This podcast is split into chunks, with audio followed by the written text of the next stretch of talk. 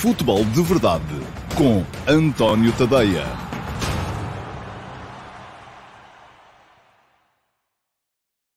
Olá, muito bom dia a todos. Uh, Bem-vindos ao Futebol de Verdade, quarta-feira, dia 17 de fevereiro de, um, do ano de 2021. Um, e uh, hoje um dia em que vão uh, regressar os jogos da Liga dos Campeões ao futebol de verdade. Já tivemos Liga dos Campeões ontem, um, uma vitória pela qual já fui um bocadinho gozado por alguns de vocês, um, do Paris Saint-Germain em Barcelona frente ao Barça. Deixa-me enganar, é verdade. Um, achei que o Barça estava um bocadinho melhor do que estava, na verdade, e achei que o PSG estava um bocadinho pior do que estava, na verdade. Uh, mas aquilo que se viu uh, ontem no Camp Nou foi, uh, foi uma diferença gigantesca entre as, entre as duas equipas, uma diferença que, inclusive, ainda o jogo estava empatado, não foi ainda com o Barcelona em vantagem, porque o Barcelona esteve em vantagem durante muito pouco tempo, mas ainda o jogo estava empatado e já estava na cara de quem quisesse ver que o PSG ia ganhar, porque o PSG estava muito mais forte no campo. Ora, acontece que o Barça vinha com uma série de vitórias consecutivas na, na Liga Espanhola, isso uh, fez-me pensar que se calhar as coisas já estavam a funcionar um bocadinho melhor na equipa do Ronald Koeman, e o PSG, porque provavelmente também uh, não tem na, na Liga Francesa adversários que o estimulem, apesar de este ano o Lille e o Lyon estarem a fazer uma, um campeonato muito, muito interessante, uh, provavelmente também não está, não está na, na não tem estado na Liga Francesa ao nível que pode realmente atingir e viu-se ontem qual é o nível que o PSG pode atingir. A, a diferença em campo foi gigantesca. A diferença de atleticismo dif e, sobretudo, de atleticismo. O futebol, hoje em dia, uh, tem que ser veloz, tem que ser rápido. Uh, o jogador pode não ser rápido, é assim, não é preciso ser um super atleta para ser um grande jogador de futebol. Um, pode ser um grande jogador de futebol uh, tendo um cérebro rápido, fazendo a bola correr, fazendo a bola mexer com velocidade. Ah, mas não se pode ser uma grande equipa quando não se faz isso, quando não se consegue jogar com velocidade. E a diferença de atleticismo, de velocidade um, entre as equipas do Barcelona e do Paris Saint-Germain foi de facto brutal a justificar perfeitamente o resultado. Eu já escrevi, escrevi um bocado hoje de manhã na perspectiva do Messi, porque um, olhar para o jogo de ontem fiquei a pensar, e o César Gonçalves elogia muito o Pochettino, sim, o Pochettino é um bom treinador, eu não vou dizer, obviamente, não vou chegar aqui e dizer, não, não há nenhum dedo de Pochettino na, na, na transfiguração da equipa do Paris Saint-Germain, uh, mas aquilo que me parece é que houve muito mais um harakiri do uh, Barcelona, e não foi ontem, foi nos últimos tempos, do que uma transfiguração assim tão grande na equipa do uh, PSG. É isto que diz o Gonçalo Pimentel, eu ia reforçar. É verdade que o PSG esteve sem Di Maria e sem Neymar. É claro, sem Neymar, é claro que há a mão do treinador. É claro que sim. Mas, uh, enfim, vamos lá ver. O PSG no ano passado esteve na final da Liga dos Campeões. O Barcelona no ano passado apanhou oito do Bayern de Munique. Uh, portanto, há aqui uma certa continuidade. Um, eu volto a dizer, meia culpa, meia máxima culpa, já me fustiguei há bocadinho de manhã por ter dito aqui ontem que achava que o Barça podia fazer frente ao, ao uh, PSG, não pôde, foi uma diferença brutal. E eu hoje de manhã escrevi um bocadinho na perspectiva do, um, do Messi.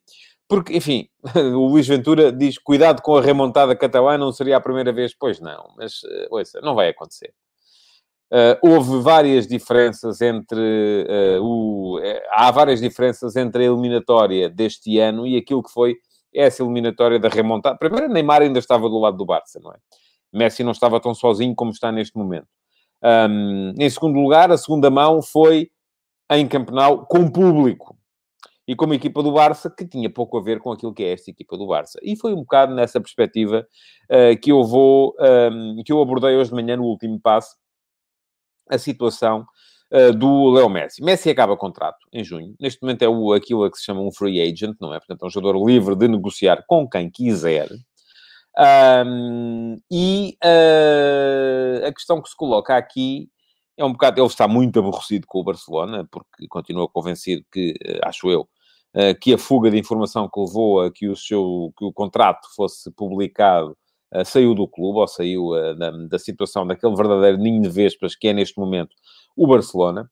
Um, mas mesmo que as eleições do clube venham a ocorrer de forma que lhe agrade e que uh, o Barça possa vir a ter um presidente uh, com o Messi possa vir a estar de acordo, uh, parece-me que não seria, enfim, dou a minha opinião, e pressupondo que Messi, que está neste momento com 32 anos, um, é um jogador que quer ainda estar ligado a glórias e a títulos nos últimos anos da carreira. se o que ele quer é sossego, é não o chatear, enfim, mesmo em Barcelona vão chateá-lo bastante, porque vai andar a perder mais jogos do que a ganhar, e muito provavelmente uh, uh, aquilo que vai acontecer ali vai ser, nos próximos anos, vamos ter ali uh, problemas. Aliás, ainda ontem o Ronaldo Koeman disse que o Serginho Deste, o Ricky Push, enfim, são jogadores que daqui a 5 anos, 4, 5 anos serão grandes. Ora, bobas, daqui a 4, 5 anos o Messi é um ex-jogador, portanto não lhe serve de muito andar a participar neste momento na, no fortalecimento de uma estrutura uh, que, uh, da qual ele não vai poder tirar dividendos em termos de títulos. Portanto, o que é que vai fazer o Messi, não é? Messi acaba o contrato, vai renovar com o Barça e ficar ali a liderar uma equipa que dificilmente tem condições para ser bem sucedida do ponto de vista internacional nos próximos anos? Ou vai optar por uh, aventurar-se, por mudar um, eu, eu, gosto da ideia romântica de, de, de um jogador, de um, de um jogador vestir a mesma camisola durante toda a carreira. Ele já disse aqui há tempos que gostava de acabar na Argentina, mas parece-me que é cedo ainda para ele ir jogar uh, para o Nulls. Uh, parece que é esse o sonho da vida dele. Acabar a jogar no Nulls Old Boys. Mas, uh, ainda assim, um, há várias outras possibilidades, não é? Há, alguém aqui falava da possibilidade do Messi assinar pelo PSG. Eu acho difícil, em termos de fair play financeiro, que o PSG consiga ter uh, Messi, uh, Mbappé e uh, Neymar.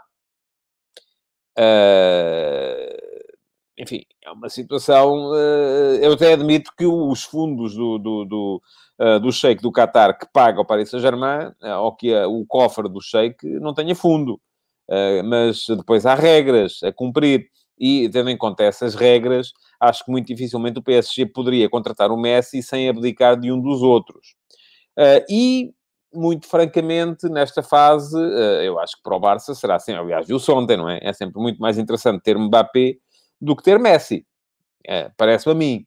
Outra hipótese seria, e eu acho que essa faz muito sentido, Messi aparecer, como diz o Kevin Prince, no Manchester City com Guardiola. Enfim, Guardiola é o mago que faz as suas equipas jogar sem grande poder atlético, não é? É uma equipa que não precisa, as equipas do Guardiola não precisam de grande poder atlético, precisamente porquê? Porque através do posicionamento, de uma técnica de passe, uh, de, conseguem uh, fazer girar a bola e fazer com que a velocidade do jogo venha da bola. Uh, portanto, parece-me que é o ambiente ideal para Messi nos próximos tempos. Eu acho que... Mas aí também, também aí, a questão do fair play financeiro pode colocar-se, não é? Porque, enfim, o City um, e além de que o City, uh, com o ocaso de Agüero, vai com certeza precisar de um ponta de lança. Uh, enfim, veremos se o City chega lá. Eu gostava de uma outra situação que aqui há tempos alguém me falava e eu achei piada a ideia. Eu nunca tinha pensado nela, confesso. Que era Messi e Ronaldo jogarem juntos. Eu achava muita piada a isso, é? ter os dois juntos na mesma equipa um, durante, durante o ocaso da carreira dos dois. Um, enfim, se calhar é também uma ideia peregrina que não está na cabeça nem de um nem do outro e, portanto, também dificilmente pode, pode acontecer. Mas um, aquilo que me parece é que, neste momento, uh, Messi estará muito mais para sair do que para ficar. Aliás, uh, ainda bem que falo nisso, porque essa é a pergunta de hoje. Uma vez que eu escrevi sobre a situação de Messi um, no Instagram, a sondagem do dia, e quem não me segue ainda no Instagram pode passar a fazê-lo, é António Ponto Tadeia, e a pergunta do dia de hoje é precisamente o que é que deve fazer Messi. E neste momento está muito desequilibrado, posso dizer-vos. 93% dos que já votaram dizem que Messi deve sair, deve procurar uma outra equipa, e já temos mais de 120 votos, um, e só 7% é que consideram que Messi deve renovar pelo Barcelona. Os meus parabéns àqueles que acham que o Messi deve ficar no Barcelona. Uh, estou aqui a ver quem são. são apenas, neste momento, 1, 2, 3, 4, 5, 6, 7, 8, 9 pessoas. Um, colés de alma e coração, com certeza. Bom, o jogo foi uh, marcado por uma diferença brutal entre o Barcelona e o Paris Saint-Germain. Um, o que, e tendo em conta que o Barça teve em campo Jordi Alba, teve em campo uh, Messi, teve em campo uh, Griezmann, teve em campo Busquets, teve em campo Piquet, portanto, teve em campo Ter Stegen, que faz uma defesa fenomenal, um remate do, do, do, do. É uma coisa absolutamente brutal, aquela defesa. Não vi muitas defesas melhores do que aquela esta época ainda. Uh, uh, portanto, é uma equipa do Barça que teve em campo as suas estrelas. A questão é, e os outros servem? Para já parece que não. Aliás, eu fico... Depois de ver a forma como entrou o, o Trincão, um, fico espantado como é que ele não é titular nesta equipa do Barcelona, porque ele entrou a 15 minutos do fim e fez mais em 15 minutos do que a maior parte daqueles que estavam de início uh, fizeram uh, uh, durante o jogo todo. Portanto, aquilo que me parece é que este Barcelona vai precisar de grandes, grandes alterações. Não sei se a ideia é fazer, porque também parece que as finanças para lá, enfim, é isto que diz o Sérgio Pacheco, não é? Um, Sérgio Pacheco diz que o Messi sair a custo zero depois do contrato ruinoso que o Barcelona lhe ofereceu é quase uma traição. Não, eu acho que não é. Ouça, os contratos são isto mesmo. O Barcelona, quando lhe ofereceu, conforme diz, ofereceu, enfim, recebeu alguma coisa em troca. Este contrato, um, o Messi não apontou uma arma à cabeça dos presidentes do Barça para dizer têm que me pagar isto. Não, ele disse assim: ouça, se querem que eu fique, custa X. Se não querem que eu fique, adeus e um queijo, não é? É assim que funciona. Uh, agora, acaba o contrato, se querem que ele fique, têm que o convencer. Como é que o convencem? Se calhar dando-lhe uh, condições e formando uma equipa uh, em que ele veja que pode ganhar. ou, não, ou então não, se Messi se sentir ali confortável, se calhar fica. E está, se calhar, também um bocadinho borrifando para a ideia de ganhar. Agora, não vejo isso da mesma forma que eu acho que os, os, clubes não têm a obrigação de ficar com os jogadores no final dos contratos, e muitos e, e, estão a ver a questão ao contrário. Estão a ver a questão do ponto de vista do ah, então o clube pagou-lhe tanto durante tantos anos, agora que não sei o quê, ele tem que ficar para retribuir. Não, ele retribuiu enquanto o contrato está em vigor. Continua a estar lá. Da mesma forma, quando os, o clube contrata um jogador e esse jogador não, enfim, no fim do contrato, não deu aquilo que o clube esperava e o clube opta por não lhe renovar o contrato, também não é uma traição do clube ao jogador. Então eu estive aqui, uh, dei tudo de mim enquanto cá estive e agora não me renovam o contrato. Não, acabou o contrato. Tchau, tchau. Adeusinho. Uh, portanto, aquilo que me parece é que se a opção do Barça, porque parece que uh, também não há muito dinheiro lá para aquelas bandas, e a perda e a pandemia acabou por ser. Há clubes que sofreram muito mais com a pandemia do que outros. Os clubes que dependiam mais das receitas de bilheteira, das receitas de merchandising no estádio. São geralmente os clubes que metem mais gente no estádio. Eu ainda aqui há dias ouvia, um, numa, numa televisão alemã, um debate em que uh, uh, se dizia que o uh, Borussia Dortmund, com a pandemia, está a perder para cima de 6 milhões de euros por cada jogo que faz em casa. Daí a importância do Borussia um, se qualificar para a Liga dos Campeões do ano que vem, e não está fácil, porque se não o consegue, sem o dinheiro das Champions, então vai ter com certeza que dizer adeus a Erling Holland e a uh, Sancho, pelo menos a estes dois. Uh, porque não há dinheiro. Porquê? Porque o Borussia foi das equipas que mais perdeu com a pandemia. E o Barcelona está igual. Perdeu também muito com a pandemia, porque deixou... Era uma equipa que metia sempre muita gente no estádio. Muita gente no estádio consome nos bares do estádio compra coisas nas lojas do estádio, um, paga bilhete para ir ao estádio e tudo isso acaba por fazer uma diferença brutal. Portanto, eu, parece que a opção do Barcelona vai ser um, reconstruir através da base. Através de jogadores como o, como o Ricky Push, uh, como o Sérgio Deste, enfim, este veio do Ajax, mas é um miúdo ainda também, uh, como o Francisco Tricão, que veio do Sporting Clube Braga, mas também é um miúdo, um, enfim, há ali muita gente ainda jovem que vai com certeza precisar de crescer. Mas Messi não tem tempo para isso, porque Messi já não é um miúdo e se quer ganhar, enfim, para já vai ter com certeza que repensar o seu jogo, como Cristiano Ronaldo fez. E depois vai ter que vai ter que ter alguma urgência para o fazer. Bom, houve outro jogo ontem, eu não vi, só vi os golos. Um, aqui tive eu razão, achei que o Leipzig, enfim, o Liverpool podia estar numa crise brutal, mas uh, este Leipzig não me convence. Uh, é uma equipa que, quando se leva um bocadinho o nível, geralmente fracassa, e aconteceu ontem. Cometeu erros um bocado idiotas.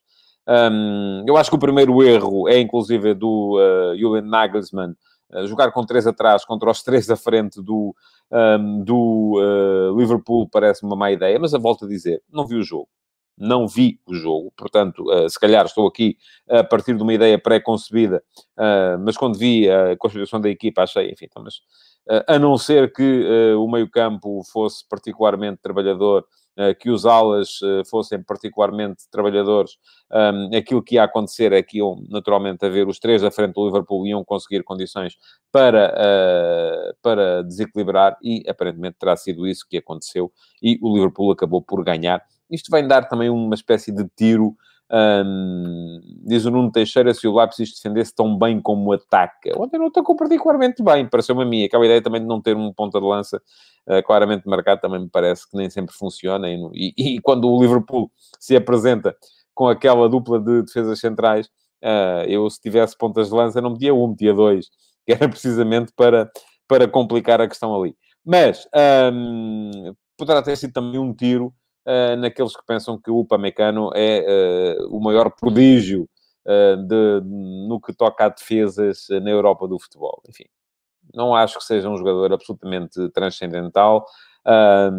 Parece-me que sim, pode ser bom, mas não me parece que seja um jogador para valer os milhões todos que já se diz que vão meter os grandes da Europa do futebol à agulha por causa dele. depois há mais jogos. Há um uh, Sevilha Borussia Dortmund, e eu vou dizer, acredito mais no Sevilha do que no Borussia, mas uh, ainda hoje respondi uh, a alguém que me dizia no Twitter que esperava que eu não tivesse torrado o meu dinheiro todo uh, na aposta no Barcelona ontem. Eu não, não, já, já me deixei dessas coisas há muito, muito tempo. mas até porque isto de adivinhar resultados antes dos jogos não é coisa que, em que eu alguma vez tenha sido uh, especialista. Uh, mas, uh, de qualquer modo, acho que este Sevilha está muito forte, o Sevilha de Lopetegui está muito forte, o Borussia Dortmund nem por isso, tem sido uma equipa um, que, do ponto de vista defensivo, não está tão forte assim. Uh, e por isso mesmo também uh, parece-me que vai ser uma equipa que ataca muito bem, a do Borussia contra uma equipa que defende muito bem, a do Sevilha. Uh, veremos o que é que vai acontecer, até porque depois a equipa do Borussia defende muito mal. Mas a nossa atenção vai estar naturalmente concentrada naquilo que vai ser o uh, Futebol Clube Porto e o Juventus. Uh, vamos ter mais uma equipa portuguesa nesta fase da Liga dos Campeões. Mais uma vez é o Porto quem carrega o estandarte de Portugal. Um, tem sido assim ultimamente. Uh, e tem um adversário particularmente complicado, como é a Juventus. Embora a Juventus este ano não, tenha, não esteja tão bem uh, como tem vindo a estar uh, nos últimos tempos. Isto que diz o Márcio Rocha, diz que acredita que haverá uma mini surpresa com a vitória do Porto sobre a Vecchia Senhora.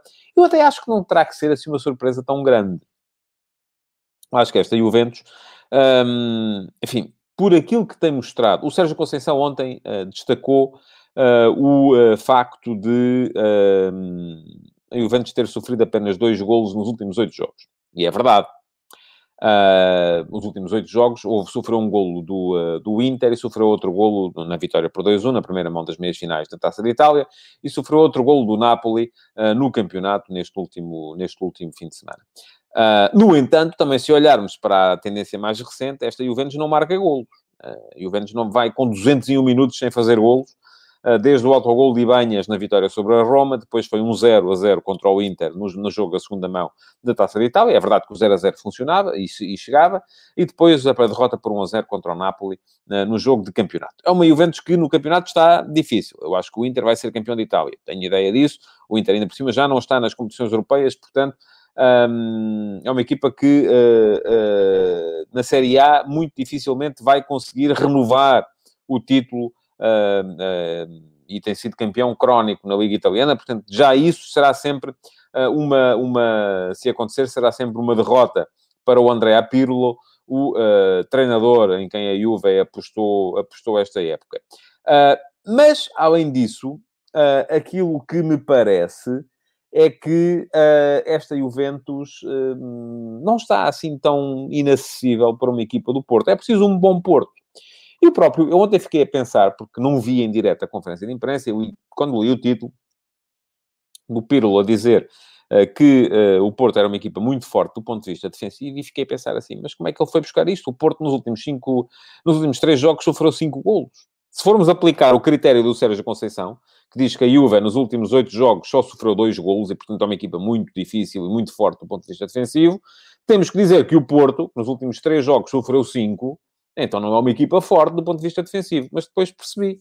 Uh, e, de facto, há um Porto diferente na Liga dos Campeões e no Campeonato Português, ou no futebol em Portugal. Porque o Porto, nos últimos cinco jogos da Liga dos Campeões, uh, não sofreu golos. Uh, porquê? E o próprio Sérgio Conceição explicou isso na conferência de imprensa enfim, não explicou, disse que depois explicava mais à frente numa próxima conferência de imprensa, mas uh, falou da tal questão que eu já tenho falado aqui também com alguma frequência, tem a ver com a forma como o Porto ataca. Isto é, o Porto, quando joga em Portugal, uh, é uma equipa que uh, vai com tudo. os dois laterais, geralmente, projetam-se. Aparecem na frente, hoje serão com certeza Manafá e Zaidu. Não creio que depois daquilo que aconteceu com Sarra, defesa esquerda, no jogo com o Boa Vista, uh, que volte a jogar com o Sarra ali. Uh, o Porto hoje, acredito, uma dupla de centrais com Pepe Mbemba. E, um, e, para responder ao Carlos André Silva, acho que o Porto deve jogar no seu 4-4-2, com, enfim, eu acho que era a melhor abordagem para o jogo era uh, colocar a equipa, até porque tem os seus principais jogadores disponíveis e, portanto, colocar a equipa com a sua, um, com o posicionamento em que ela se sente mais confortável. Um, agora, aquilo que acontece um, depois é que uh, o Porto, na Liga dos Campeões, geralmente não tem jogado assim. Uh, porque uh, uh, aquilo que a equipa do, do, do, do, Porto faz nas Champions é que geralmente ataca com menos gente, um, expõe-se menos do ponto de vista ofensivo, isso permite que a equipa mantenha uma solidez defensiva diferente. Ora, o Porto, por exemplo, nos dois jogos contra o City, jogou sempre com três centrais. Jogou com três centrais, uh, Pep, Mbemba e Sarr em Manchester, um, e jogou depois com três centrais também, uh, embora com o Diogo Leite, no jogo em casa contra o City. E no jogo em casa contra o City acabou 0 a 0. Agora, este é um jogo diferente. O jogo em casa contra o City era um jogo em que o Porto, até o empate, servia-lhe perfeitamente. Hoje não serve. Hoje o Porto, com certeza, precisará ou quererá ganhar para ir com vantagem para a Itália e para o jogo da segunda mão. Portanto, eu acho que uh, o Porto hoje vai ter que se expor um bocadito mais. E por isso mesmo acredito no tal Porto, um, ehm, no seu 4-4-2 habitual, com uma linha de 4 atrás, enfim, Marchesino, depois um, ehm, Manafá, uh, Pep, Mbemba e uh, Zaidu, sempre com os dois médios. Eu acho que é fundamental para o Porto ter os dois médios, Sérgio Oliveira e Uribe. Eles começam a entender-se muito bem. Quando um fica, o outro vai. Quando um vai, o outro fica. A coisa funciona bem. Um, e depois eh, com o Otávio, que estando em condições é titular de caretas sempre no Clube do Porto. É um jogador fundamental, porque é um jogador que faz mais passos de sucesso para o último terço. É um jogador que uh, é uh, bom na recuperação. É um jogador que defende, ao contrário da ideia que se tem dele. É um jogador que chateia uh, e completa muito bem o meio-campo do Porto, tendo depois o Porto, provavelmente, Corona, Marega e Taremi. Um, diz o Carlos Guist, abdicar de um avançado e lançar o trio Maravilha, Corona, Otávio Dias. Bom, pode acontecer isso. Pode jogar o Luís Dias e, nesse caso, creio que não jogará Marega. Uh, ou Taremi, pronto. Terá de ser assim. Agora, eu acho também que o Marega pode ser um jogador importante um, e o Taremi também, para uh, atacar aquilo que é uma última linha da Juventus que me parece que não é tão forte assim.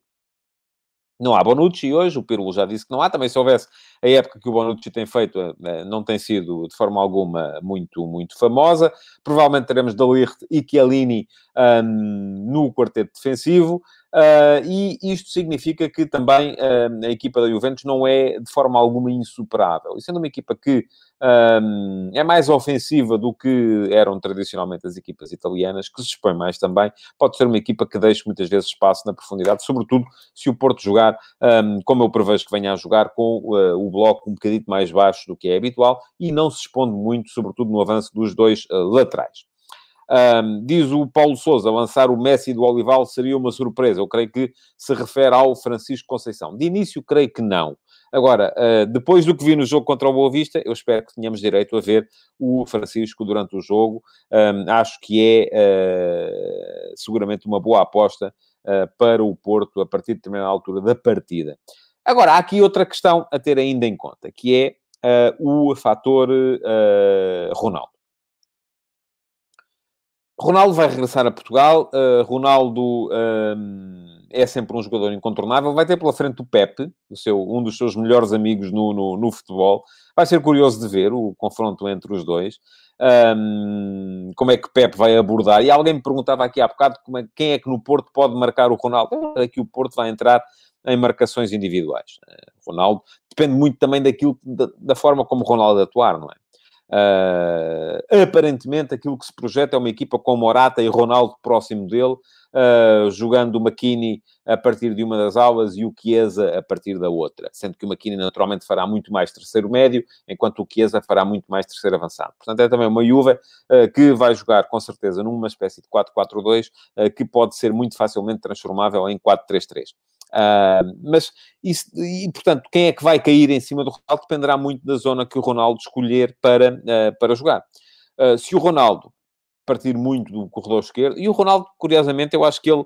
Eu acho que ele decide isso durante os jogos, vai percebendo como é que os jogos estão e durante os jogos vai decidir, é que ele vai decidir se, se prefere estar mais próximo do ponta de lança, se vai, prefere partir mais do corredor esquerdo, se prefere até às vezes ser avançado mais, ele o avançado mais fixo, e com Morata em campo isso é mais, mais difícil, um, e portanto creio que ele vai também tomar essa decisão com o jogo a decorrer já, vai perceber onde é que se sente mais confortável e vai perceber onde é que, uh, onde é que pode ser mais importante para a equipa. Diz o Paulo Neves que Ronaldo um, sem público vai passar ao lado de grande contestação. Ele não é bem amado na cidade. Pois olha, não sei, eu acho que o Ronaldo neste momento já é um, super clubístico em, em Portugal. É a ideia que eu tenho, mas, enfim, não há público, é uma, é uma, não, é uma não questão. Um, Carlos Gusto diz com Bonucci e Chiellini a profundidade de Marega pode ser fundamental. Não vai haver Bonucci. Uh, o Pirlo já disse que Bonucci não joga. Uh, creio que vai jogar de Ligt com, com Chiellini. Um, mas uh, ainda assim, creio que sim. Eu acho que eu, eu jogaria com Marega e com Taremi e com Corona. mas, enfim, não, não estou com a equipa, não sei como é que os jogadores têm treinado. Uh, não sei como é que as coisas uh, funcionam. O Ocifo James tem medo de penaltis, eu também, sobretudo quando são contra as nossas equipas. são, é uma coisa chata. Bom, Uh, lá estarei para ver o jogo mais logo. Parece-me que o Porto tem uma opção séria para conseguir um bom resultado. Não me parece. Aliás, acho que as três equipas portuguesas que vão jogar as competições europeias uh, esta semana têm, e vão jogar as três em, ca em casa, embora uh, no caso das, eh, da, da, da, do Benfica, o jogo vai, vai ser deslocado um, no Benfica Arsenal. Mas acho que as três equipas portuguesas têm opções sérias para conseguir bons resultados. Eu do Braga e do Benfica falarei mais amanhã, uh, porque os jogos são amanhã. Uh, ainda assim, creio que são três eliminatórias duras, difíceis, complicadas, onde acho que qualquer das três equipas portuguesas poderá eventualmente passar. Se é fácil, não. São favoritas, não são. Mas podem passar. não me parece que seja impossível conseguir as, eh, que, que, que, as equipas portuguesas passem a sua, esta eliminatória. Um, amanhã carrei para falar do jogo de qualquer maneira. Bom, ontem houve campeonato, o Tondela ganhou ao Marítimo, afastou-se mais da zona de despromoção, o Marítimo continua a estar eh, apertado ali embaixo. Veremos se o Milton Mendes consegue dar a volta à situação. Começa a ver a coisa é, negra para o Marítimo. Hum, Carlos Pereira não é conhecido por ser um presidente com muita paciência. Vamos ver se uh, a coisa vira, mas começa a ver as coisas de facto pretas para, para o Marítimo. Curiosamente, o tom dela uh, parece em crescendo uh, e vamos a ver se também o, o, o Paco Aestaran consegue dar a volta à coisa. ontem nem falei nisso, mas na tal projeção que foi feita pelo Observatório do Futebol, o Tondela aparecia como uma das equipas que podia descer de divisão em Portugal. Um, eu não diria isso. Acho que o Tondela é uma equipa uh, que tem, uh, sobretudo, tem uma grande facilidade para atacar a profundidade quando o adversário expõe mais, e ontem o Marítimo expôs-se bastante. Uh, no jogo. Uh, e, portanto, uh, acho, acho difícil neste momento admitir. Mas se olharmos para o campeonato e se me disserem, perguntarem assim, quem é que vai descer? Eu não, neste momento não consigo. desde o início, e já fui gozado também muito por causa disso, tenho vindo a dizer que não acreditava que o Farense descesse, porque me parecia que o Farense era uma das equipas com mais uh, qualidade uh, no, uh, no campeonato português. Um, enfim, o Farense, veremos agora se com a mudança de, de, de agulha, um, com a entrada do Jorge Costa, um, se muda também. Diz-me António Ferreira, pergunta-me se não é precipitado despedir um treinador por cinco derrotas. Claro que é. Eu não estou aqui a dizer que o Milton Mendes deve ser despedido, atenção, hein? Eu o que disse é que o Carlos Pereira não é conhecido por ser um homem muito paciente. Uh, e, aliás, já fui várias vezes crítico daquilo que é a gestão desportiva do Marítimo porque me parece que o Marítimo uh, muda de perfil de treinador com uma facilidade que não me passa na cabeça que seja boa ideia, porque ora escolhem um Lito Vidigal, ora vão à procura de um treinador muito ofensivo, ora vão à procura de um treinador muito defensivo, e uh, aliás, foi um bocadinho também isso que fez o Farense, e é isso que me faz uh, ficar, mas afinal o que é que eles querem, não é? Qual é a ideia da equipa que a estrutura tem? Qual é a ideia da equipa que uh, uh, a direção tem para, para a sua equipa? Mas bom, eu estava aqui a olhar para isto e se formos a ver, o Famalicão reforçou-se muito, uh, está em último, mas reforçou-se bastante. Já disse aqui, e assim por baixo, que o Boa Vista não vai descer. Não acredito que o Boa Vista deixa, uh, porque Josualdo Ferreira é um treinador que tem essa capacidade. E o Boa Vista tem bons jogadores e vai crescer também, com certeza, na, no campeonato. O Gil Vicente uh, precisa de uma wake-up call, porque está a começar a cair de, forma, de forma perigosa, mas também acredito muito no trabalho do Ricardo Soares, sobretudo do, do ponto de vista defensivo, parece-me que é uma equipa que vai ser difícil de bater. Tenho essa dúvida relativamente ao Farense. O Farense joga muito, como diz o Pedro Sequeira, já jogou mais, acho que agora vai se centrar mais na questão dos pontos, um, vai ser uma equipa menos estética, uh, mas uh, o Jorge Costa é um treinador também uh, de resultados. Um, o Marítimo enfim, o Portimonense está muito bem, o Tondela está a mostrar agora o futebol e já estamos a chegar a meio da tabela, porque depois temos o Marítimo que vem com as tais 5 derrotas, uh, mas tem, tem futebol, uh, tem jogadores, e, e a Bessade, de quem fala aqui o Pedro Miguel Ferreira, que diz que para ele desce Bessade e Gil Vicente, a Bessade uh, é uma equipa também muito difícil de bater e tem uma das melhores defesas da Liga, tem apenas 15 golos sofridos, 15 golos, são menos 6 que o Porto, são menos 3 que o Braga e são menos 2 que o Benfica. Uh, portanto, uh, é uma equipa que olha-se para o campeonato e tem a segunda melhor defesa do campeonato. Sofre muito para fazer golos, mas uh, eu não me passa pela cabeça que uma equipa que tem a segunda melhor defesa do campeonato deixa de divisão. Portanto, se me perguntarem hoje quem é que desce, não sou capaz de dizer. vai ser muito, muito complicado um, de perceber. Acredito nisto que diz o António Ferreira. O Famalicão tem bons jogadores, não tem o espírito de sacrifício que é preciso. Veremos o que é que o Silas é capaz de fazer por lá, uh, com uma equipa completamente nova e sempre a época, mais uma vez, que é sempre um trabalho muito ingrato para um treinador. Bom, estamos a chegar ao fim. Não se esqueçam que podem deixar ainda perguntas nas caixas de comentários, já não vão ser respondidas hoje, mas podem ficar para o Q&A do próximo sábado. Uh, podem deixar o vosso like, podem partilhar esta edição do Q&A e podem seguir-me no Instagram para irem lá dar um conselho ao Messi, para ele saber o que é que vai fazer, se renova ou se vai embora do Barcelona. A votação está uh, no ar, vai estar no ar até uh, amanhã de manhã, na verdade, logo à noite. Ontem, por acaso, a ver o futebol, acabei por me esquecer de uh, publicar os resultados da votação e só os publiquei hoje de manhã. também em story. Mas é seguirem-me no Instagram, uh, António Ponto Tadeia, e todos os dias de manhã, a seguir ao último passo, que está aqui a passar em rodapé, é publicado todos os dias às 8 da manhã, de segunda a sexta-feira, e depois entra sempre uma story uh, no Instagram com uma sondagem a propósito do tema do último passo, para vocês deixarem também aquilo que é a vossa opinião. Só têm que clicar, votar e depois contribuirão para o resultado global que hoje, já o digo, está a mandar o Messi para fora de campeonato. Muito obrigado por terem estado aí desse lado. Até amanhã, então. Cá estarei para vos falar do jogo do Porto de mais logo. Futebol de Verdade. Em direto de segunda a sexta-feira, às 12h30